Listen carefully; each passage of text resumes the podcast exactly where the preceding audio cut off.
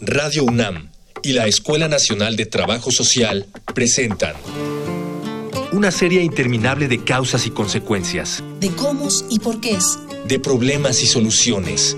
Eso es la vida. Vida cotidiana. Sociedad en movimiento.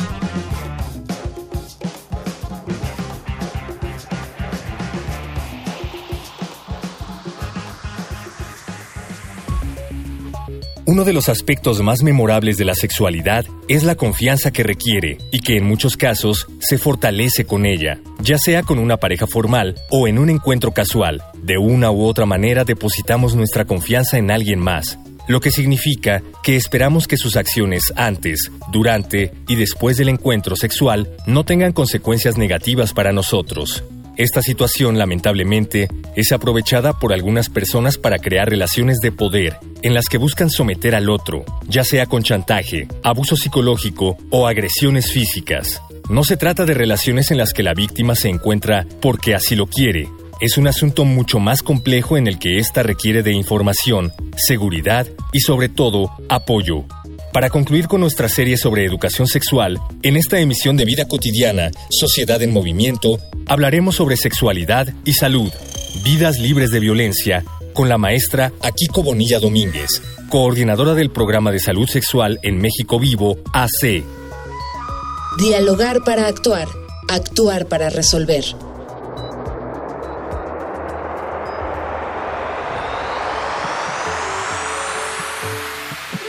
Iniciamos, iniciamos una emisión más de nuestro programa Vida Cotidiana, Sociedad en Movimiento. Ya lo saben, un programa de la Escuela Nacional del Trabajo Social, por supuesto, con Radio UNAM. Estoy aquí en cabina desde la colonia del Valle y pues dándoles la bienvenida a esta tercera emisión de nuestra miniserie, por así decirlo, que tuvo que ver con el tema de sexualidad y salud. Hoy vamos a abordar justamente de uno de los temas que tienen que ver con sexualidad y salud, el de violencia ¿sí? En esta, en esta parte, violencia en nuestra sexualidad, pero sobre todo queremos apostar a terminar el programa con qué medidas podemos, qué riesgos podemos ir eliminando para vivir una vida libre de violencia en el plano del ejercicio pleno de mi sexualidad.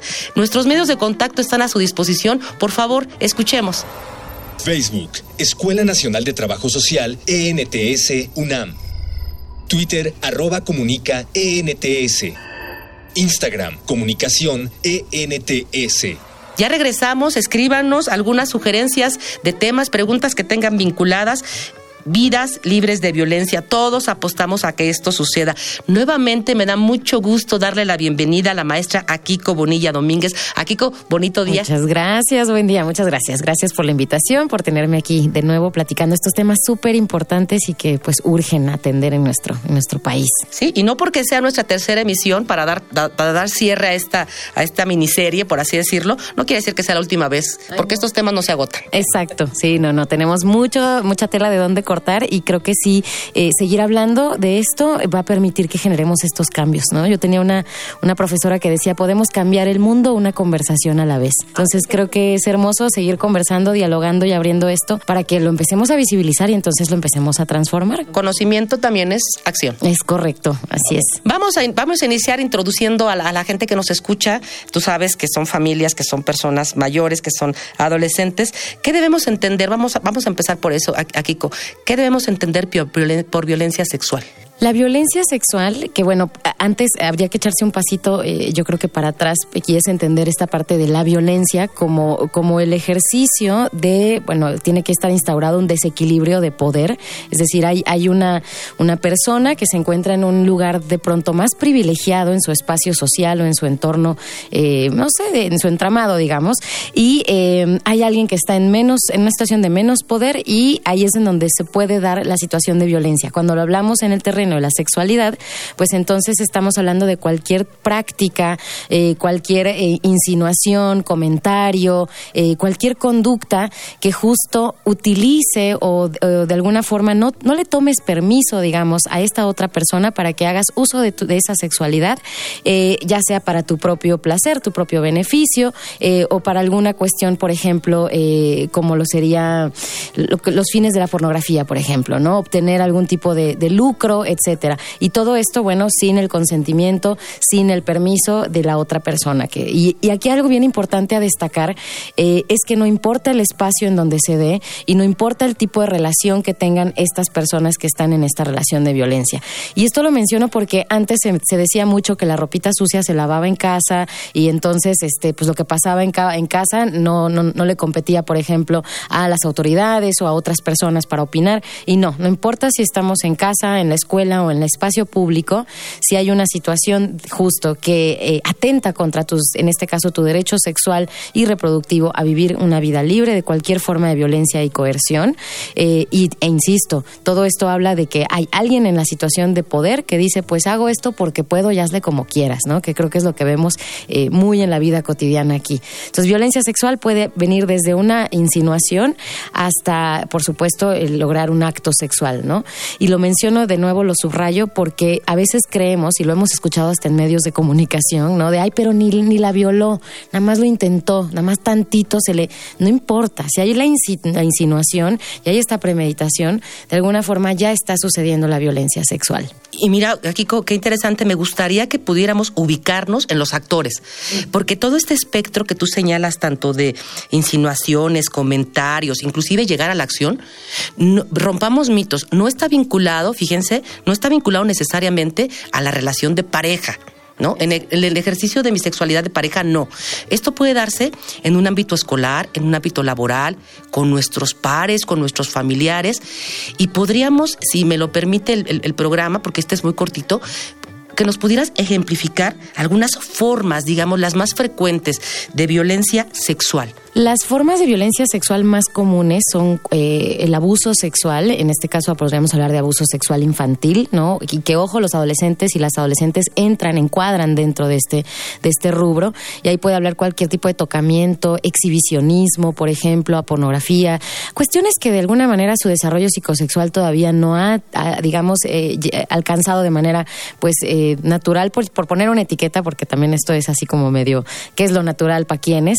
Pero de, alguna forma que sea su propio proceso de exploración y de descubrimiento de su sexualidad y no que sea inducido por una persona mayor, ¿no? Entonces hablamos de niños y adolescentes eh, como abuso sexual infantil. Tenemos el acoso sexual también. El acoso sexual justo tiene que ver con estas prácticas como justo eh, de pronto que se nos peguen en el transporte público o que nos hagan como insinuaciones o, comentarios eh, lascivos en la vía pública. Sobre todo el acoso sexual encuadra en, en el espacio en donde no hay justo ninguna relación eh, ni de amistad ni de ni de, nada pues o sea cualquier hijo de vecino te viene y te dice alguna alguna cuestión eh, pues que erotiza eh, tu, tu sexualidad para su beneficio pero que para ti ni te preguntó ni te pidió permiso y ahí podríamos hablar de los piropos un poco y el hostigamiento sexual que es la misma situación es el acoso comentarios insinuaciones y demás pero en donde sí hay una está instaurada digamos como una relación de jerarquía o subordinación, es decir,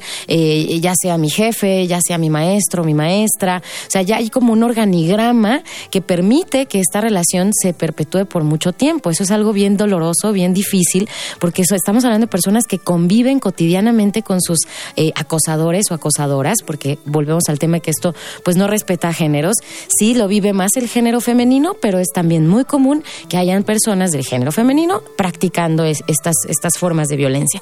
Y finalmente, la más, eh, yo creo que como eh, agresiva, la más transgresora de las formas de violencia es la violación. Porque en la violación de plano no solo no te pido permiso para hacer una valoración de tu cuerpo, un comentario o una insinuación, ya no te pido permiso para penetrar tu cuerpo, ¿no?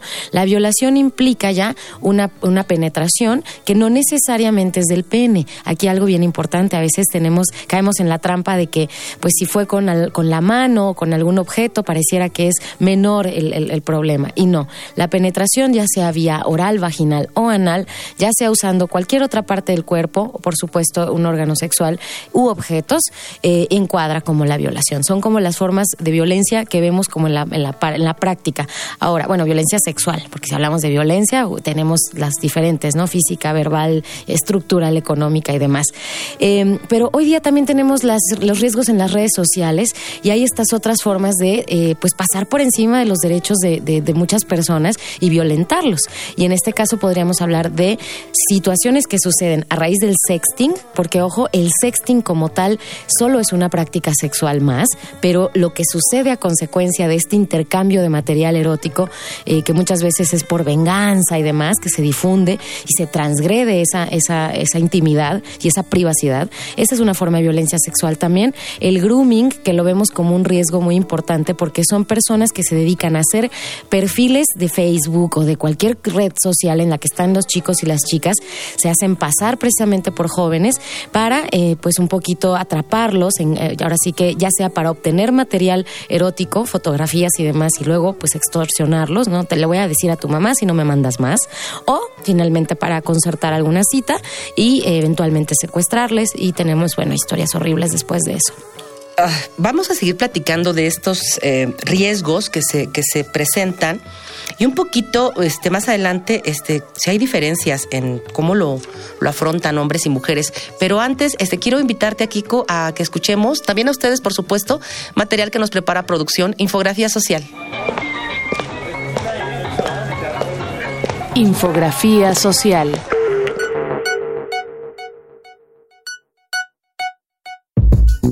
La violación no es el único modo de agresión sexual que existe. A la par de desestimar las denuncias o de culpar a la víctima, otro error igual de grave es considerar que sin penetración no hay violación. Para darles la relevancia necesaria y atenderlas adecuadamente, a continuación se enumeran algunas de las agresiones sexuales más comunes. No están enumeradas en un orden particular y ninguna debería ser considerada más o menos grave que otra. Intento de violación. Cuando el acto no llega a consumarse, pero la víctima logra identificar la intención. Aun cuando el agresor se detiene debido a la petición de la víctima, esto no minimiza el daño recibido. Coacción sexual, el cual también podemos entender como chantaje emocional, es cuando el agresor realiza presión emocional para forzar un encuentro sexual. Tocamientos indebidos, cuando se tocan partes del cuerpo que hacen sentir incómoda a la víctima, no importa si son por debajo o por encima de la ropa. Si no existe el consentimiento para el contacto, es agresión. Acoso sexual. El más común debido a la gran variedad de medios por el cual se puede dar. Comentarios, mensajes, correos electrónicos, llamadas telefónicas, videos, fotografías y amenazas de tipo sexual. Fotografías. Obligar a una persona a posar para fotografías de carácter sexual es tan grave como obtener voluntariamente las imágenes y difundirlas con personas ajenas a la relación. Relaciones sexuales frente a terceros. Los encuentros sexuales deben ser siempre consensuados e íntimos. Obligar a alguien a ser visto u obligar a alguien a observar una relación sexual es atentar contra la dignidad de la víctima. Pornografía ya sea como exhibicionismo personal o por material creado por terceros, obligar a alguien a mirar material pornográfico debe ser considerado una agresión. Ante cualquier duda que pudiera surgir sobre lo que es considerado una agresión, hay que notar que todas ellas tienen que ver con obligar física, emocional o mentalmente a otra persona a realizar algo que no quiere. Regresamos con estos datos que nos preparó producción muy interesantes con relación a nuestro tema. Estamos hablando de sexualidad y salud en nuestra tercera emisión de esta miniserie que hemos ahora destinado para hablar de vidas libres de violencia. Nos acompaña la maestra Akiko Bonilla Domínguez y antes de la infografía platicamos un poquito acerca de los riesgos que se corren, que corremos todas y todos con relación a nuestras prácticas, a nuestras vinculaciones, principalmente en las redes sociales. Eh, antes me gustaría mucho, este, sé que no hay una respuesta única para lo que te voy a preguntar, pero como especialista, háblanos un poquito. Primero, tú decías, violentamos sexualmente hombres y mujeres. Está más cargado a la, al, al varón, digamos, al género, al macho, por así decirlo. ¿Por qué?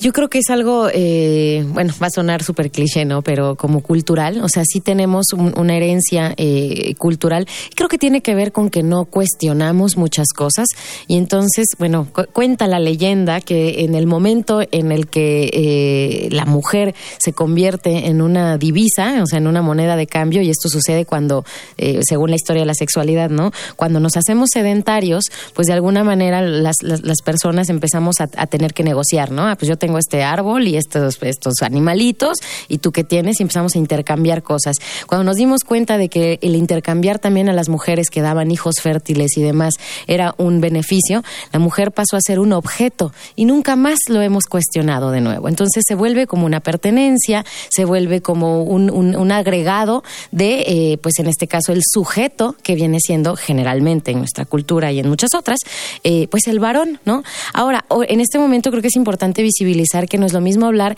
de hombres y mujeres que hablar de los géneros, porque por supuesto el sexo biológico ya sabemos que no necesariamente determina la identidad con la que nos vamos a vivir. Entonces, por eso ahorita hablamos más de violencia de género, porque tiene que ver con que es el género femenino en el cual están muchas mujeres, pero también la comunidad LGBT y también varones que, ojo, que no se viven en la masculinidad pues tradicional, ¿no? De pronto un chavo que usa otro tipo de vestimentas o se deja el cabello de cierta manera o tiene ciertas formas de moverse, de hablar, también va a ser blanco fácil de las agresiones que desde el género masculino tradicional pues se permiten hacer, ¿no? Entonces creo que responde mucho a, herencia que hemos tenido a lo largo de nuestra historia, al no cuestionar estos roles, al no cuestionar que precisamente los roles y, estas identidades nos permiten diferenciar eh, para qué soy buena yo, para qué eres bueno tú, en qué podemos sumar, pero que esto no nos tendría por qué poner en una balanza de quién está mejor, quién está peor,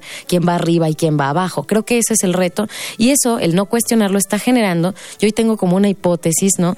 Creo que la masculinidad se está quedando sin nada, solo su violencia le está quedando. O sea, ya se decía que eran los proveedores, pues ¿qué crees? Ya ven muchas mujeres proveedoras, que en la economía, que en la política, que ya hay muchas mujeres y comunidad LGBT ocupando esos espacios. ¿Qué le está quedando a la masculinidad? Su violencia.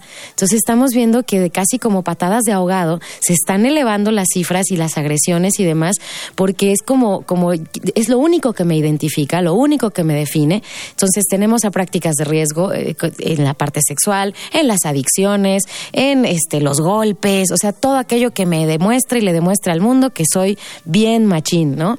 Yo les invitaría mucho a justo a, los varones, a quienes se vivan en la masculinidad, a replantearse, ¿no? Lo que hoy día se habla de las nuevas masculinidades, qué otras formas de ser hombre o qué otras características me pueden identificar como hombre sin que tenga yo que apelar a esto que además es aprendido. Mucho se dice que la violencia es natural y que la vemos en, los animales y no es cierto, porque la violencia, que es muy diferente a la agresión, que es muy diferente al ser a lo mejor reactivo a ciertas cosas, la violencia tiene que ver con poder. La violencia tiene que ver con eso y eso es solo humano y es aprendido. Tiene que ver con alguien que se sabe privilegiado, que sabe que puede hacer eso y además en un país como el nuestro, que me da mucha pena decirlo, en donde pues hay mucha impunidad, pues se perpetúan estas prácticas, ¿no? Yo creo que tú y yo y muchas mujeres hemos vivido el, pues hazle como quieras, güerita, ¿no? Así yo te puedo tocar, te puedo decir y no va a pasar nada. Y como eso es algo que ya está muy, muy en el imaginario, ¿no? De esta masculinidad tradicional, pues sigue sucediendo. Y hasta que no hagamos este cambio, yo pienso, desde el mindset, ¿no? Desde la parte eh, mental y de las ideas, vamos a tenerla muy difícil. Justo porque las mujeres, aunque alcen la voz, seguirán siendo un objeto que habla, ¿no? En algún momento tuve la oportunidad de dar una conferencia con un grupo de puros varones, eran migrantes ellos, y yo justo hablaba de violencia y de cómo ellos eran la parte crucial como varones para cambiar esto, y aplausos y muy bien, y al final salí con chiflidos y mamaseos y cuánta cosa. Dije, no puede ser, por aquí les entró y por aquí les, salió, porque toda mi conversación no fue más que como en las caricaturas, ¿no? Bla, bla, bla, bla, y, y, y eso fue un entretenimiento visual para ellos, ¿no? Necesitamos varones en la lucha también por, por la erradicación de la violencia. Urgen, sí. Y, así como, como tú que representas a una a una organización que tiene, entre otras más funciones, el poder sensibilizar a estos grupos, eh, también hay una responsabilidad enorme, como tú lo decías. Si es una cuestión cultural, tiene que ver con lo aprendido. Desde, desde los entornos familiares, desde que somos y nos sentimos este, hombres o mujeres, eh, o, viviendo nuestra feminidad o nuestra masculinidad, desde que vamos identificando nuestros comportamientos, pareciera que algo se va haciendo normal. Así es, la normalización de la violencia. Y creo que eso, bueno, hemos normalizado los golpes, hemos normalizado, de hecho, en las relaciones de pareja muchas cosas muy tóxicas y las hemos disfrazado, por ejemplo, del romanticismo, ¿no? Cuando en realidad, eh, si, lo desmenuzamos bien, podríamos estar hablando de que hay control, de que hay sumisión, de que hay chantaje. Y esto también son formas más sutiles, pero también son formas de violentar a la persona, porque pareciera que no, pero la estamos como eh, discapacitando para tomar sus propias decisiones, para tener como un papel activo en su, en su vida. Eh, o sea, parece que tienen que pedir permiso. ¿Puedo ir a la fiesta? ¿Me puedo poner este vestido? ¿Me puedo llevar con tal persona? Este, y, eso es tan aprendido y tan normalizado que cuando eh, eh, lo visibilizamos, quienes ya estamos en este campo, muchas veces se genera una resistencia. Entonces, como bien decías, hay una responsabilidad y un reto muy grande para sensibilizar. Y yo empiezo mucho cuando trabajo estos temas con una cierta disculpa, ¿no? Como diciendo, chispas, eh, lamento mucho, o sea, me disculpo a mí misma y disculpo a mi, a mi familia y a, todo aquel y a toda aquella persona que de alguna manera pues me, me- me transmitió esto, porque no, tal vez no lo sabían. Ese es un gran, gran problema de frente a la violencia, que muchos de los que la ejercen ni siquiera saben que lo que están ejerciendo es violencia. Y cuando se lo señalas es como, no, yo violento, ¿cómo crees? Y es bien importante decir, sí, eh, pero, pero puedes renunciar a esa violencia. O sea, no te caracteriza, no te define, no es parte de tu identidad, es algo que aprendiste y que puedes desaprender. O sea, es como identificarlo y decir, ay, me voy a quitar este chango que traigo colgado y que no me había dado cuenta que ahí estaba. Pero hay que disculparnos también porque es una herencia, uy, tenemos la violencia encarnada ya. Sí, por supuesto. Y además, asumirnos como personas flexibles, como personas que podemos dinamizarnos y apostar a un cambio positivo en mí y en mi entorno. Nuestros medios de contacto están a su disposición. Por favor, escuchemos. Facebook, Escuela Nacional de Trabajo Social, ENTS, UNAM. Twitter, arroba comunica, ENTS. Instagram, comunicación, ENTS.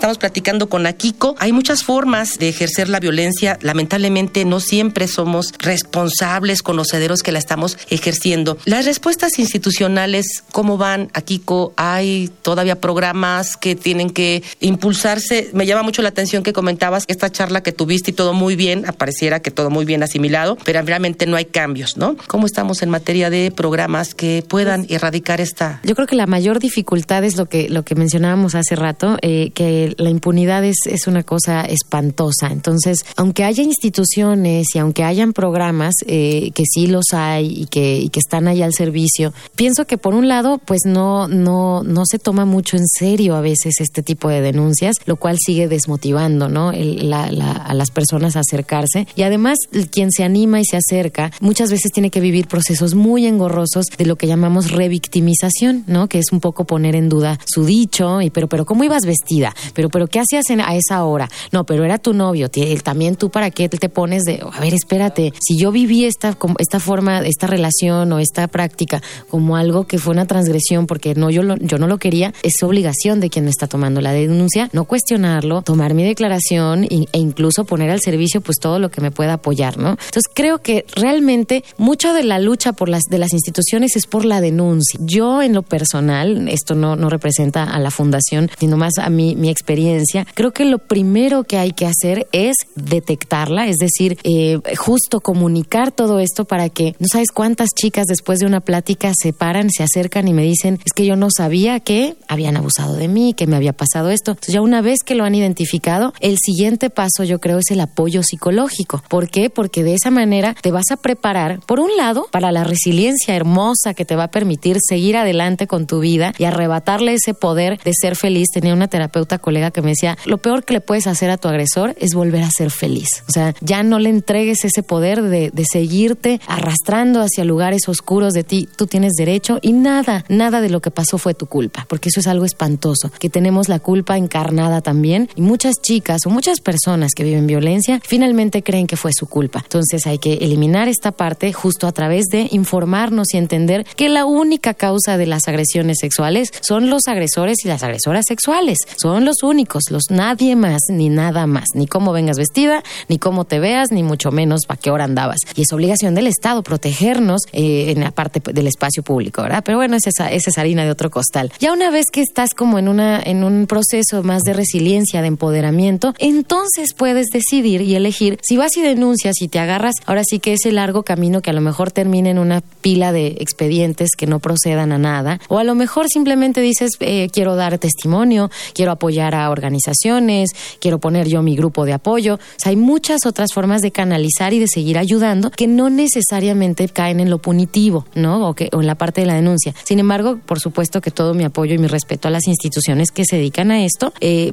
más yo invitaría a que abriéramos mucho más eh, justo este panorama, porque no termina con la denuncia. Incluso muchas veces la denuncia, aún de que proceda, al poco rato se paga una fianza. Igual he tenido muchas personas que me comparten, pagan la fianza o cumplen su condena, salen y van y les vuelven a hacer alguna forma de agresión y que muchas veces termina con la muerte, ¿no? Entonces, hasta que no tengamos de pronto un sistema, yo creo, de justicia que sí nos permita esta seguridad, vámonos paso a pasito, primero en visibilizar, aprender, a identificar, nombremos la violencia en la, en la vida cotidiana. Eso no es piropo, es violencia. Este joven está haciéndome esto, este muchacho le está haciendo tal a, tal chica. Se empecemos a nombrar las cosas por su nombre para que entonces agarremos este poder que nos permita exigir, eh, yo creo, eh, el mejor trato en materia de justicia, ¿no? Pero el proceso empieza contigo misma. Tengo por aquí una lista de instituciones, si quieres, para que las chequemos en un momento, les compartamos a tu audiencia. Pero bueno, eh, algunas de la organización civil, por supuesto. Hay unas chicas que, que trabajan en una organización que se llama Balance. Yo la verdad es que soy su fan. Tienen unos materiales además didácticos padrísimos. Son mujeres que trabajan para mujeres, realmente, muchas, de muchas temáticas. Mujeres que viven con VIH, por supuesto violencia. Ellas trabajan mucho el tema de la interrupción legal del embarazo también. Y esto lo menciono porque muchas veces muchas chicas terminan teniendo un proceso de embarazo producto de una violación, ¿no? Y como esto es políticamente incorrecto conversar, porque a veces está dentro de la familia el agresor, pues lo pongo sobre la mesa porque más de alguna persona puede basarse en esto para apoyarse. Tenemos a Católicas por el Derecho a Decidir, a la Asociación para el Desarrollo Integral de, Mujeres eh, Violadas. Por supuesto, en México Vivo les podemos apoyar con canalizar a especialistas o eh, acompañarles en procesos de, pues, de esto, ¿no? De la resiliencia y del empoderamiento. Pues ya no está, según yo, el Instituto de las Mujeres, ¿verdad? Pero sin duda, eh, desde la parte gubernamental eh, podemos seguir encontrando estos apoyos. Qué bueno que desde la sociedad civil haya estas propuestas, estas iniciativas. Ya lo escucharon con Akiko. Desde México, México Vivo, ahí ya podemos este, tener un canal para podernos vincular. Por favor, actuemos, no seamos cómplices tampoco como sociedad de la reproducción, lamentablemente, de esta violencia sexual en todos los entornos, lamentablemente en todos los entornos. Nuestro programa es muy cortito. Con esto damos por concluida nuestra tercera, digamos, entrega, ¿no? Con, con, con, este tema. Este no está agotado, tenemos todavía muchas posibilidades de conocer y de participar. Me despido, Akiko, como siempre fue un gusto, un placer tenerte con nosotros aquí en cabina. Gracias por las recomendaciones. Eh, me despido y agradezco también a producción, Miguel Alvarado, muchas gracias, Juan Méndez, eh, Luis Tula, eh, Cindy Pérez en la, en la información, por supuesto, Jorge Herrera y a todos ustedes que hacen posible nuestro programa. Nos vemos en nuestra siguiente emisión de Vida Cotidiana, Sociedad en Movimiento. Yo soy Ángeles Casillas. Tengan todas y todas muy bonita tarde. Hasta luego. Vida Cotidiana es una coproducción entre Radio UNAM y la Escuela Nacional de Trabajo Social.